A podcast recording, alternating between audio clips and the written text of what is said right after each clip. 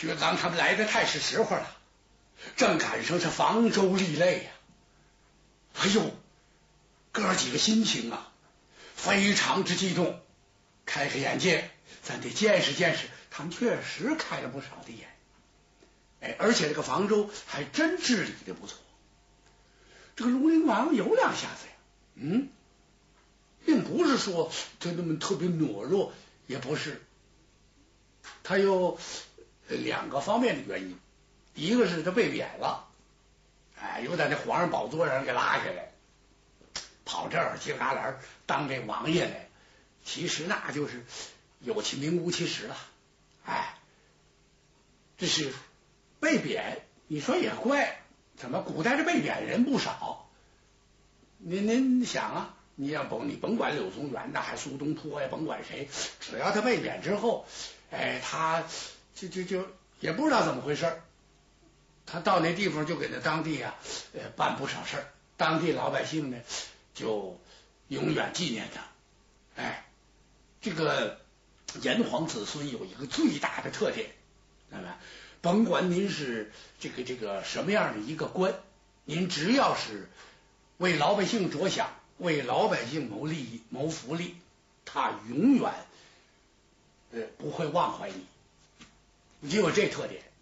嗯，这也是这个炎黄子孙的美德，是这样。跟庐陵王到这儿来之后呢？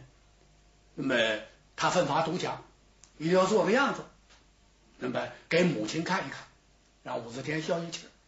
我得好好干。再一个，他身边有高人，大学士鲁仲跟着他一块儿发这儿来了。一个是这个人，这个才华横溢，这真有学问，哎，有治国的本领。另外呢，还是庐陵王千岁的。老师，这一路上啊，他就跟他讲了很多很多治国之道。哎，你到这会儿来了，虽然是被贬为庐陵王，是个千岁了，但是呢，那么还是见官大一级。你呀，应该好好的做，那么和当地这个老百姓啊，打成一片。就这样。开始都知道这位是皇上，也不怎么忽然间不是了，但是大伙儿呢对他都敬而远之。赶慢慢的呢，这个这个一点一点一点点这么一看，哎呦，这王家千岁这人真好，哎，跟大伙一块下地下去干活啊，不管怎么的，有时候促膝谈心呐，访贫问苦的。那时候当然没这词儿了，就说这个意思吧。他走遍了千家万户，哎，每个角落，庐陵王没有没去过的地方，而且呢，这个有点什么困难，就向老师请教。哎，老师告诉他这个治国之道，那么首先就得提倡四维呀，四维啊，礼义廉耻啊，国之四维嘛，四维如张，国家必强啊；四维不张，国家必亡。这玩意儿这是很危险的事情，你得知道这个。这连礼义廉耻起码的什么都没有了，你你这这不好啊！这个怎么你必然不是这个原始人了？他经过若干年的这么样一点一点的演变进化，这个人呢，这个科学越发达，哎，这个人呢，应该这个具备的知识越丰富，而且，人是越来越文明，非得这样。那么这个房州这地方就差呀，画地为牢了。哎，你不犯了错了吗？就跟那旁边就画一圈，那圈里站着吧。哎，不用设这个牢狱了，自个儿自觉。说当年呐，这个周文王哎曾经实施过这个画地为牢。哎，你犯了错误就给画一圈，你待着，周围老百姓给你送饭，到时候给你吃给你喝。哎，下雨天时候有人给你送雨衣送伞，是时候该睡觉让睡觉，人睡完了之后呢，养足精神继续那儿站着去。哎，你说那也怪，他也不跑。哎，据说文王会算卦，他也跑不了。他一跑，人家一推算在哪儿逮回来更麻烦，罪加一等。这样，这房州就差这。哎，庐陵王在这待这段时间可真没白待。他锻炼了自己，而且呢，他也真正了解了黎民百姓的疾苦啊，感觉是这样。同时呢，他老师鲁中给他出了一个主意，就是这个满斗焚香，祝福武则天。感情这就是政治手段了，手段哎，迷惑这个这个武则天皇帝。他知道武则天明着也好，暗着也好，肯定派人来了解调查他。你在这待着怎么样？老不老实？不老实，不老实就收拾你啊！你这个那就没命了。结果这么一来啊，这个武则天就逐渐的有点回心转意了。知道把自己儿子这个处罚的过重，哎，给给给给贬的这太惨了。正因为这样，所以他才在这会儿这个羽翼越来越丰满。哎，这个这个庐陵王也感觉出来，哎，虽然把自己贬到这儿来是个坏事情，但是好事情，因为什么？皇帝离百姓这个距离太远了，他根本不知道郎兴家怎么回事。反正他习惯了，他就知道到哪儿人家都噼里扑噜跪一地，山呼万岁，他就觉得都这都差不多。怎么我在这宫廷里吃一炕二眼观三，三宫六院七十二妃，人民百姓大概也差不多。感觉到这儿一看呢，我的天哪，吃糠咽菜就这样。他也跟着吃过，一吃呢真拉嗓子，下去真不顺溜啊。燕窝鱼吃惯了，就吃这玩意儿，他他他有点受不了，受不了也得受。逐渐的，庐陵王就觉得自己的体质啊越来越棒了。你看，就是这么个道理。哎，这宫廷一来就是什么宫廷秘方啊，什么就是宫廷的这个呃这个御宴里边的某一种宴，那那那那都是名目，都是名目啊。皇上，这皇上就因为那么瞎吃吃的，一天到晚胡吃海塞。完了之后，三宫六院七十二偏妃，哎，这这个生活放纵，所以越弄你什么秘方，什么秘方也不好使。哎，有那皇上一捏捏大就完了，怎么回事？这架不住穷折腾。您看那山沟子里头，那那老农民，我的天，老子八早就起来了。你看啊，什么这面朝什么黄土了，什么背朝天了，怎么怎么地了？八十多岁挑起水来走那山道肉肉的。你再看那皇上。哎，咳嗽都打四经了，都那样了。旁边就是那太监搀着，那管什么呀？那御方贴膏药，你在高锅里打一滚也不好使啊。怎么？你首先得思想健康，心理状态健康，哎，这才是这这这才能够啊，身体才能好，啊，心胸得开阔。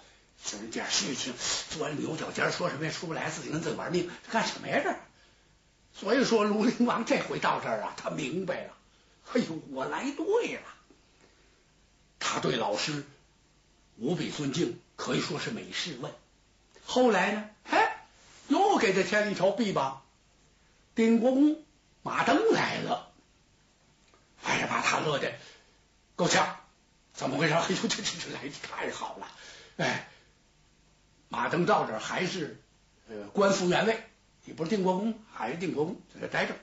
说这个到处都挂了这个薛刚的影像，就这儿没挂，没挂。那武则天能饶他吗？嗯，上过一道表，上过一道表啊，说明这个问题。我这个地方太太荒芜，太偏僻，哎，很可能啊，薛刚到不了这儿。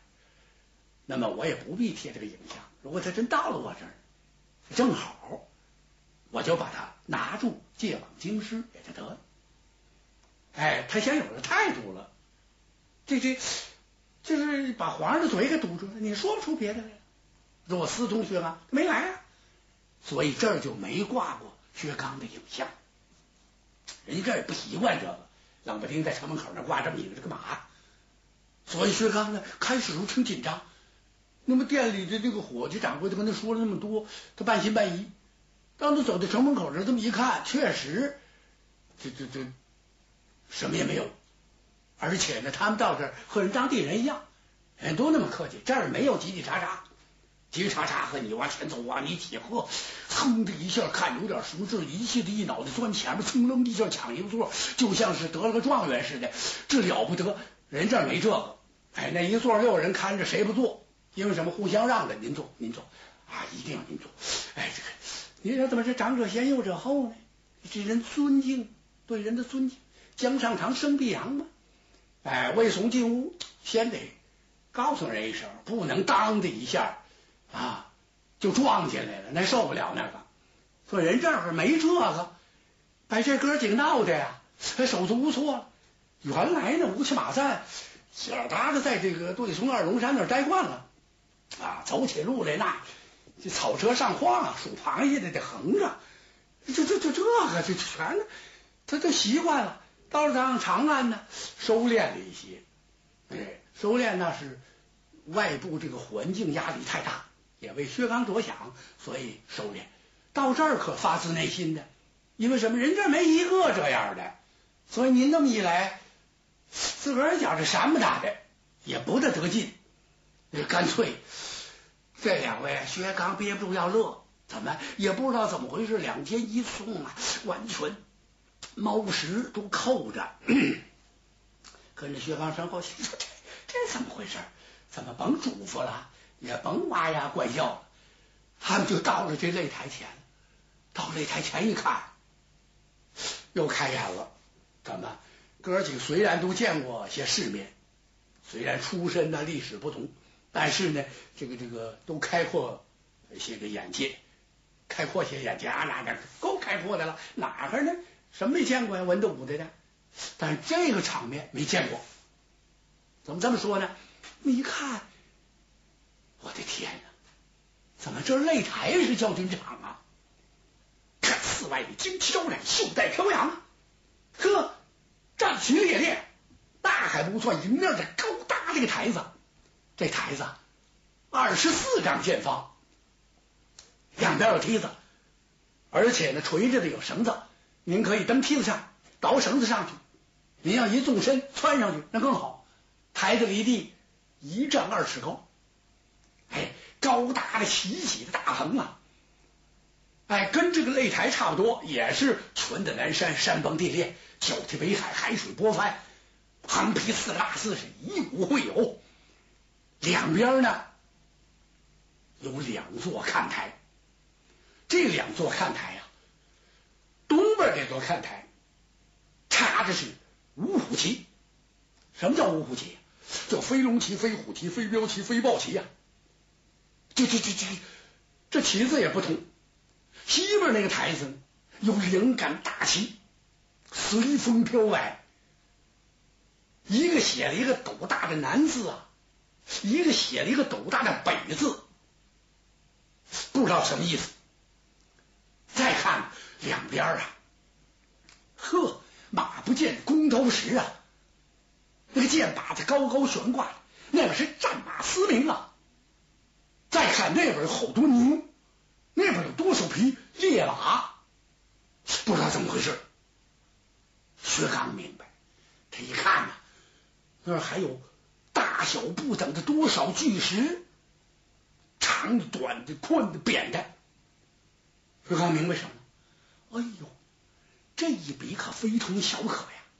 看来呀，马剑、弓刀石你都得给人拿下来，百步穿杨你得啪把这个箭给人射出去，那还不算，而且还有横推八匹马，倒夜九牛回，单掌开杯呀！徐刚一想，别比了，怎么？我听说过，没练过。哎，武术的宗谱我看过，有这功夫，但是。自己没照亮过，这这这还了得吗？这个哦，挂号的棚子，你得挂号啊，姓氏名谁？哎，这个打了之后怎么办？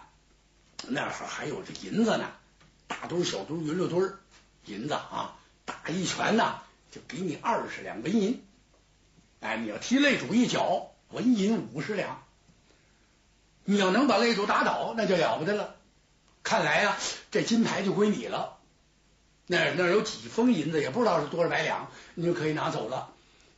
可能啊，还得有些什么另外的一些封赏。准是这么回事。这看热闹人呐，人山人海，但是呢，分的非常清楚。哎，老年人有老年席，哎，妇女有妇女站着的地方，男女混杂不行。哎，你挤我一下，我撞你一下啊！是不是你踩着我脚，我蹬你鞋子，踹着袜子，这那的没这事儿，人家都有尊有让，捋顺调养。你都看不见一个维持秩序的这个这个手拿皮鞭的那些官军，吵吵嚷嚷，那这这连推带搡，多不带劲呢！怎么这推搡它本身这就不够文明，不够礼貌，对人就不够尊重。这个拥挤它是多种原因促成的，这个拥挤，你后往前拥前面这怎么办呢？可不伸脚前就往前挤呗，就这个你，这就没意思了。人这儿没呢，也别说一个官兵没有，哎，有这么两个就在出口处啊，一边站着一个，一没有刀枪，哎，二没有什么皮鞭，这二位，嘿，站在那会儿倒不错，一个个长头短褂的，挺客气，哎，见人就鞠躬。你要来问什么事情啊？他先客气，然后啊给指点给您。你要再不明白，他亲自领着您去一趟，就就就这么客气。哎呀，哥几个一下这开了眼了，太好了！这地方怎么这样？这擂台要搁到咱们长安城，成烂桃了。咱们一看吧，呵。台上台下，小孩叽唰啦往上爬呀，这这连喊带叫，连哭带闹，这不得了！这好，谁要是说那孩子一句好嘛，父母双双冲上前来，大有这个一番血战之势，那还了得！我这孩子从来没受过这委屈，你这干嘛？你这还能让吗？人家这都没有这个，哎，顶大把宝宝给哄走就完了，客客气气，也没有一个说把这孩子给。放前面就爱怎么折腾怎么折腾，没那个。我就瞅着这哥几个在看，正在这时，就听马祖轮铃之声。哎，有人呐，也不知道是谁，低低的说了一句：“千岁驾到！”啊，哥几个唰一下，六只大眼都瞪圆了，卢陵王来了。